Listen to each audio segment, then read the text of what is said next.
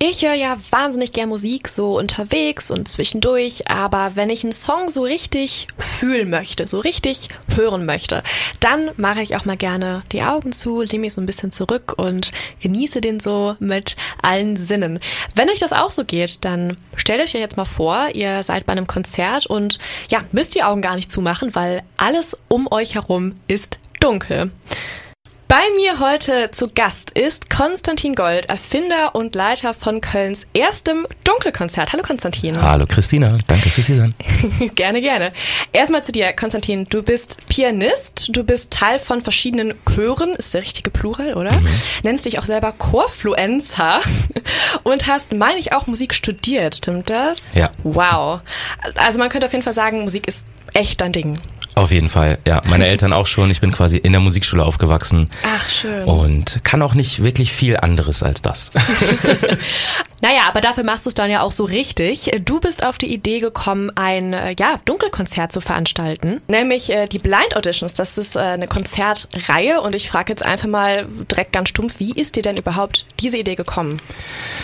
Ja, das ist eigentlich eine ganz witzige Geschichte. Ähm, ich war mit einer Mitfahrgelegenheit von Würzburg auf dem Weg nach Köln und diese Person, die mich da gefahren hat, ähm, hat erzählt, dass sie mit ähm, blinden Menschen arbeitet und die regelmäßig Konzerte veranstalten. Und äh, daraus äh, wurde dann für mich irgendwie klar, verdammt, man müsste doch mal einfach ein Konzert im Dunkeln machen. Und dann, äh, wie das so oft ist, äh, blieb es halt nicht bei der Idee, ne? sondern ich habe mich wirklich zu Hause hingesetzt, mich hat diese Idee einfach nicht mehr losgelassen. Ich habe es einmal für mich runtergeschrieben, das ganze Konzept und dann habe ich den Hörer in die Hand genommen und äh, habe irgendwie losgelegt. Ja. Also im Prinzip, du hast dir gedacht, äh, nicht nur die Sänger und Sängerinnen sollen nicht sehen können, niemand soll was sehen können. Genau. Das ist so ähm, grob das Konzept mal zusammengefasst. Ähm, aber wie kann ich mir das jetzt vorstellen? Ist das dann, ne, ihr seid ja auch heute Abend bei uns im Pantheon, komme ich dann da rein in so einen dunklen Raum und äh, werde dann so am Arm äh, zu meinem Stuhl geführt und so eine Stimme aus dem Off sagt, gleich geht's los. Oder wie ist da so der Ablauf? Äh, genau, das, das wäre das wär irgendwie äh, ein bisschen horrormäßig. Stelle ich mir das gerade vor, was du da erzählst. Aber so, so könnt, kennt man es ja auch ein bisschen aus den Dunkelrestaurants. Ne? Da wird mhm. man ja so reingeführt und an den Tisch gesetzt. Ganz so machen wir es nicht. Also bei uns ist am Einlass erstmal ganz normal das, das Licht an, du setzt dich hin, kannst was zu trinken bestellen. Jetzt im Pantheon hast du ja auch vorne so ein paar Tischchen und so, mhm. kannst ein paar Snacks äh, snacken. Und dann, ja, kommt irgendwann die Band auf die Bühne. Ähm, ich moderiere den Abend auch und äh, erzähle dann erstmal so ein bisschen von dem Konzept. Und dann geht das Licht aus und dann sitzen auch alle im selben Boot. Also Band, Publikum, mhm. es ist wirklich stockdunkel. Die Notausgangsbeleuchtung ist dann halt das Letzte, was wirklich noch so auf minimalster, erlaubter Lichtstärke noch irgendwie an ist. Und dann, äh, ja, gibt man sich der Dunkelheit hin, erlebt diesen Reizentzug, was ja auch eher mhm. ungewöhnlich ist, halt mit einer großen Menge an Menschen im Dunkeln zu sitzen. Wann macht man das schon? Ich meine, wir sind mhm. ja alle sehr optisch fixierte Lebewesen und, und diesen Reiz einfach mal abzuschalten sollte sozusagen in der Idee dazu führen, dass man sich eben auf den anderen Reiz mehr konzentriert. Mhm. Ich äh, kenne das nämlich ja auch von mir, wenn ich so einen Song richtig fühlen möchte, gerade so ein neues Album, neue EP mhm. oder so, dann mache ich auch die Augen zu und ja. genieße das so richtig. Bei so einem Dunkelkonzert, äh, wo ja auch alle anderen praktisch die Augen zu haben, ne? Also nicht nur ich das so für mhm. mich fühle, sondern auch weiß alle anderen drumherum, die fühlen das auch gerade. Das hat bestimmt nochmal so einen ganz anderen Effekt, oder?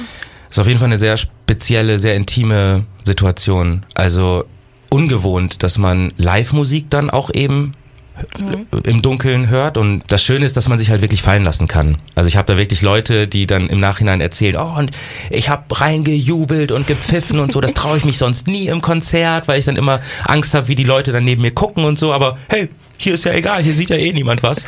Und darum soll es auch gehen, dass man sich wirklich fallen lassen kann und die Musik im Mittelpunkt steht. Mm, super schön. Ähm, aber jetzt hast du eben gesagt, die Idee kam dir ja durch äh, eine andere Idee, ne? also durch dieses Konzert äh, von blinden KünstlerInnen. Mhm. Wer tritt denn da jetzt bei euch auf? Sind das auch blinde Sänger, SängerInnen oder äh, wen hört man da eigentlich? Also ich habe ja in Köln Musik studiert und da hat eigentlich alles angefangen. Also äh, man, man wirkt ja immer in seinem eigenen Netzwerk. Also ich, ich habe jetzt nicht das äh, große Blindennetzwerk, wobei ich hatte mal einen blinden Klavierschüler, was auch sehr, mhm. sehr spannend war. Ähm, aber ich, ich habe da natürlich Leute, die, die ich kenne, mit denen ich vielleicht in anderen Projekten schon mal zusammengearbeitet habe oder vielleicht auch ehemalige Klavierschülerinnen von mir.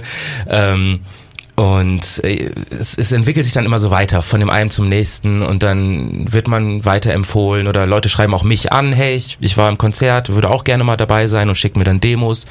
Und letztlich ist es dann eine, eine kreative Entscheidung. Also es ist ein reines Bauchgefühl, ob das dann halt zusammenpasst oder nicht. Jetzt kennt man ja, also es heißt ja Blind Auditions bei euch. Blind Auditions kennt man ja noch von anderen äh, größeren Shows, zum Beispiel jetzt äh, The äh, Voice of Germany gibt's ja, glaube ich, auch sowas wie Blind Auditions. Oder sowas wie The Masked Singer, wo man ja komplett mhm. dann, ne, die Sänger mhm. und Sängerinnen sind dann so ein Kostüm irgendwie verhüllt. Ähm, und bei denen geht es ja dann hauptsächlich auch eben darum, so Vorurteile abzubauen und zu sagen, hey, wir hören nur die Stimme, wir beurteilen nur die Stimme und nicht die Person, die singt oder wie die Person ausschaut. Äh, spielt es für dich beim Konzept Dunkelkonzert auch eine? Rolle. Absolut. Absolut. Also ich versuche auch in jeder Moderation an irgendeiner Stelle einmal wirklich ganz klar zu machen, dass es hier nicht darum geht zu bewerten, nicht zu sagen, wer war hier der Beste, was gleichzeitig bedeutet, dass jemand anders quasi weniger gut ist, sondern ähm, ja wirklich nur die Stimme in den Mittelpunkt zu stellen und eben wegzugehen von all den Klischees. Ne? Also ist vielleicht die die kleinste, schlankeste Person dann irgendwie auch die mit der zierlichen Stimme und vielleicht die voluminöste Person halt nachher mit der großen Soul-Power-Stimme oder so. Ist das so? Muss das so sein? Und da eben die eigenen Klischees zu hinterfragen, ist auf jeden Fall auch ja ein schönes Ziel, glaube ich, von dieser Show. Mhm. Jetzt ist es aber bei euch ja auch so, dass ja hinterher tatsächlich aufgelöst wird. Ne? Mhm. Also es ist ja auch ein Wettbewerb, mhm. wo dann die Hörer, Hörerinnen, äh, also das Publikum hinterher dann eben abstimmen kann, wem gehört welche Stimme. Ähm, ich könnte mir nach dem, was du jetzt erzählst, auch tatsächlich gut vorstellen, dass man es vielleicht einfach nicht auflöst, dass man sagt, ne, eure Neugier wird jetzt nicht befriedigt. ähm, warum in deinen Augen gehört es denn mit dazu, dass das hinterher aufgelöst wird? Tja, das ist echt eine gute Frage. Ich, mir wurde mal vorgeworfen, ich bin ein Crowdpleaser. Das heißt, ich bin jemand, der, der Spaß daran hat, den Leuten dann auch recht zu machen. Also ich glaube, dieser Perspektivwechsel, den hatte ich einfach im Kopf. So, ich habe mir vorgestellt, wie wäre das für mich, wenn ich da sitze? Dann, dann höre ich irgendwie all diese Stimmen. Dann will ich aber verdammt nochmal am Ende auch erfahren, so wer das denn jetzt eigentlich ist. Und ich finde, das ist einfach ein rundes Konzept. Das, das macht am Ende einfach Sinn, äh, das Licht nochmal anzumachen, die Leute vorzustellen, ja auch für die Künstlerin. Ich meine, das sind ja auch alles keine äh, Roboter, sondern äh, Menschen und die haben ja auch ein Interesse daran, am Ende sich nochmal zu präsentieren. Also es ist auf jeden Fall schon irgendwie auch isoliert. Und dieser Moment am Ende dann auch wirklich rauszutreten und sich dem Publikum zu stellen, ist etwas, was man dann auch irgendwie möchte am Ende so. Konstantin, der Erfinder und Leiter von Dunkelkonzert in Köln, das jetzt auch bei uns hier in Bonn ist, hat uns gerade ein bisschen darüber erzählt, ähm, ja, warum eigentlich äh, so ein Dunkelkonzert einen ganz besonderen Effekt haben kann für die ZuhörerInnen. Und äh, jetzt gleich hören wir uns mal an, wie ist es denn überhaupt auf der anderen Seite der Bühne für die Sänger und SängerInnen. Jetzt gibt's für euch erstmal ein bisschen Musik. Eben haben wir äh, mit Konstantin schon drüber gesprochen, dem Leiter der Blind Auditions, darüber, ähm, ja, wie kommt man überhaupt auf die Idee, so ein Dunkelkonzert zu veranstalten? Was macht es auch mit dem Publikum überhaupt, dass sie das vielleicht einfach mal mehr genießen können, mehr ausblenden können? Und äh, ja, jetzt schauen wir aber mal auf die andere Seite der Stage. Wie ist es denn für die Sänger und SängerInnen bei so einem Dunkelkonzert aufzutreten? Und äh, dafür ist bei uns heute neben Konstantin auch Rebecca bei uns im Studio. Hallo Rebecca. Hallo. Du äh, bist auch mal bei den den äh, Blind Auditions aufgetreten, eben als Sängerin. Äh, wie bist du denn da überhaupt äh, drangekommen, sag mal? Okay, das ist eine relativ lange Geschichte. Ähm, als ich 15 war, hatte ich beim lieben Konstantin Gold äh, Klavierunterricht. Und genau, dann kam auch relativ schnell die Idee, dass ich da irgendwann mal mitmachen möchte. Und dann habe ich das gemacht. 2019 war das erste Mal. Danach noch zweimal als Solosängerin. Und jetzt bin ich beim, in der Band dabei. Die Familie der Band wächst also, mhm. da kommen wir gleich noch zu. Ähm, erstmal, was ich mich halt eben gefragt habe, und das kannst du mir jetzt mal als ehemalige äh, Sängerin vielleicht erzählen, ähm, wie war das denn jetzt für dich überhaupt der Effekt? Also würdest du sagen, das hat für dich eher Nervosität vielleicht äh, abgebaut oder hat es dich vielleicht sogar ein bisschen nervöser gemacht, dass du so nichts sehen konntest? Ich stelle mir so vor, wenn ich auf der Bühne bin, ne, da liegt so ein Kabel rum, ich stolpere, ich verliere die Orientierung. Hätte ich auch ein bisschen Angst. Wie war das denn für dich? Wir haben schon genug Platz, man sieht so leicht was, man es gewöhnt sich auch ein bisschen die Augen an das Licht, also man sieht schon Umgebung, aber es ist total entspannt. Also für mich, ich war noch nie so entspannt. Und äh, keine ich war 19, das war jetzt schon aufregend, natürlich die Proben auch, aber bei dem Dunkelkonzert an sich, das war magisch. Also eine total, anges äh, nee, total angespannte, total entspannte Atmosphäre. Und ich hatte auch das Gefühl, ich höre die Bandmitglieder, die Instrumente höre ich so nah bei mir als ob ich wirklich bei jedem daneben direkt stehen würde und man konnte super kommunizieren. Das war richtig schön und das Publikum, man hört, wenn die jubeln, man springt sofort darauf an, ähm, wird nur mehr gepusht durch das Publikum, was man sonst echt nicht so hat. Und auch die Sängerinnen sind äh, super supportive und alle total tolle Menschen und es macht so viel Spaß, mit denen allen zu singen. Und es ist halt kein Wettbewerb, sondern man singt alle zusammen und Das ist wunder, wunderschön, ja.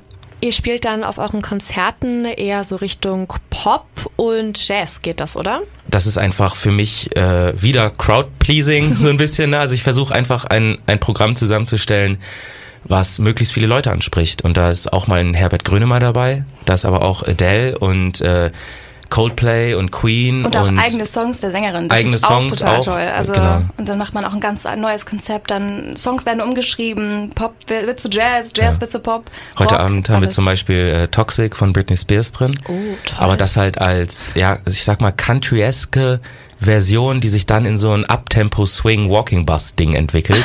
okay. Mit so einem ekstatischen Ende, was dann irgendwie so ein, so ein keine Ahnung, wo, wo am Ende Feuerwerk. alles nur noch explodiert und was gar nichts mehr mit dem Original zu tun hat, aber einfach geil ist und Spaß ja. macht. Ohne äh, eine Band, muss man jetzt natürlich auch sagen, kann das Ganze natürlich nicht funktionieren. Da habt ihr bei euch die Blind Band am Start. Wer ist das denn? Ähm, wir machen das jetzt seit neun Jahren. Ne? Und äh, das hat sich im Laufe der Zeit weiterentwickelt. Also der wirklich treueste Mensch, der von Anfang an bis jetzt immer noch dabei ist, ist der Jakob, ähm, mein, mein Schlagzeuger, der ja einfach das Rückgrat dieser Band ist. Also was wir in der Probe besprechen, ist halt so maßgeblich dafür, was dann auf der Bühne nachher passiert, weil wir können uns ja nicht anschauen, das heißt, wir müssen vertrauen. Und egal, was ich dann sage, so letztlich er zählt ein, er spielt das Schlagzeug, was halt am dominantesten zu hören ist von allem. Mhm. Das heißt, er hat alles in der Hand. Und ja, da hat sich ein unfassbar schönes Vertrauensverhältnis irgendwie entwickelt. Ansonsten haben wir wechselnde Besetzungen, mal haben wir Streicher dabei, mal Bläser, immer Percussion und Background-Gesang, Bass, Gitarre, ich sitze dann am Klavier. Heute haben wir einen fantastischen Posaunisten dabei, der direkt mit so einem Effektgerät um die Ecke kommt und dann so einen Harmonizer drauf liegen hat und der spielt Mehrstimmigkeiten alleine. Wow. Und die werden von meinem Klavier getriggert. Das heißt, ich spiele einen Akkord, sein Gerät checkt, welchen Akkord ich spiele und packt sozusagen Mehrstimmigkeiten unter seinen Ton, was so für mich komplett so crazy ist, dass sowas geht, aber es klingt saugeil. Äh, du hast aber eben ja schon äh, leicht angeteasert, ähm, ihr könnt euch nicht angucken, weil das habe ich mir auch nämlich überlegt, ihr spielt ja auch komplett im Dunkeln. Mhm. Ähm, wie in Gottes Namen macht ihr das? Tja. Das Gute ist, dass wir einen Sheet haben meistens für alle Songs. Ja, also genau. Also das ist alles drauf. Genau. Man muss jetzt nicht blättern und so. Genau. Ja, also ja. die Noten, ich habe dir hier auch Noten mitgebracht, Ach, die sind ja auf schwarzem äh, Hintergrund mit weißer Schrift ah, und werden okay. dann von einer mini kleinen roten LED beleuchtet, mhm. so dass man eben gerade so irgendwas erkennen kann und da ist immer ein ganzer Song auf einer Seite drauf. Und da stehen dann so Abläufe und die werden ja. dann individuell von, von diesen Menschen ähm, gefüllt ja, mit, mit ihrer eigenen Musikalität sozusagen. Ja. Hier steht ja nicht viel Information drauf. Ja, da steht dann ja. so ein bisschen Rhythmus, ein paar Akkordsymbole. Ich sehe es, ja. Und in erster Linie halt ein Ablauf, ne, dass man halt weiß, okay, die erste Strophe hat acht Takte und die zweite halt 16.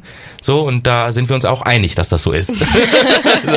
Oder wenn man Soloparts einbaut, so, da ist ja oft also live on cue heißt es dann, dass man halt auf Blickkontakt hin sagt, so, ich bin jetzt fertig mit meinem Solo, nächster Formteil. Mit so einem kleinen Kopfnicken zum mhm. Beispiel. Und das ist ja im Dunkeln nicht möglich. Das heißt, wir müssten vorher festlegen, sind das jetzt zwei Wiederholungen, vier Wiederholungen, all solche Sachen. Wir könnten zwar ja. mit Husten probieren. Genau. weiter, Runde. weiter. und, Gut für die Atmosphäre. Ja, ja und das Instrument äh, beherrscht man dann ja irgendwie ja. blind, ne? Im ja. wahrsten Sinne des Wortes sozusagen. Was macht das dann mit euch? Mal Stress, Panik, manchmal aber auch totale Entspannung. Also ich hatte Momente, wo ich auf der Bühne wirklich mit den Tränen gekämpft habe, wo ich genau weiß, dass das würde mir so live auf der Bühne eigentlich nicht passieren, weil man dann ja doch irgendwie auch in diesem Klischee drin hängt, so, ne? Du willst ja nicht auf der Bühne anfangen zu heulen, so, ne? Aber wenn das Licht aus ist und wirklich so ein emotionaler Moment, heute zum Beispiel ist Dear Mr. President von Pink in einer unfassbar schönen Version mit tollen Mehrstimmigkeiten, unter anderem von Rebecca, da habe ich gestern einfach angefangen zu heulen. Ja. Ich saß da an meinem Klavier, ich musste zum Glück auch nicht spielen, durfte auch nur zuhören und konnte nicht mehr. Es hat mich einfach fertig gemacht. Es war so, so schön. Und dann gibt es auch manchmal, dass so aus der Band dann auch ein Zuruf kommt, was auch sehr schön war bei dem Song. Hast du, glaube ich, mhm. Liebe gebrüllt ja. oder so. Das ist auch dann irgendwie cool. Feedback. Sehr, sehr schön. Ja, und heute Abend äh, spielt ihr bei uns im Pantheon. 8 Uhr geht's los. Ihr seid ja, ne, gestartet habt ihr in Köln. Mittlerweile seid ihr bei uns in Bonn und baut das Ganze hier weiter aus. Ähm, was habt ihr noch so für Pläne? Was kommt in Zukunft äh, auf euch oder auch auf uns zu? Wo geht's als nächstes hin? Ja, Ausblick äh, sieht auf jeden Fall so aus, dass wir weiter expandieren wollen. Und das Ziel ist es, dass wir pro Jahr nur noch in Anführungsstrichen drei Shows spielen. aber jede Show dann quasi in mehreren Städten. Also jetzt sind wir in Köln und Bonn und dann wird sich zeigen, was nächstes Jahr alles noch so dazukommt und wo die Reise hinführt. Ja, Konstantin, Rebecca, es hat mich sehr, sehr gefreut. War schön mit euch zu quatschen. Danke ähm, dir. Hat einer von euch vielleicht einen aktuellen Lieblingssong, den ich mal in meiner Playlist für euch suchen darf? Äh, ja, Golden Hour von Jake. Ich ah. liebe den Song. Ja, dann spielen wir ihn doch jetzt mal für euch. Ich möchte euch dann bitten, natürlich dabei die Augen zuzumachen, damit wir es auch richtig schön genießen können. Danke, danke, dass wir da sein durften.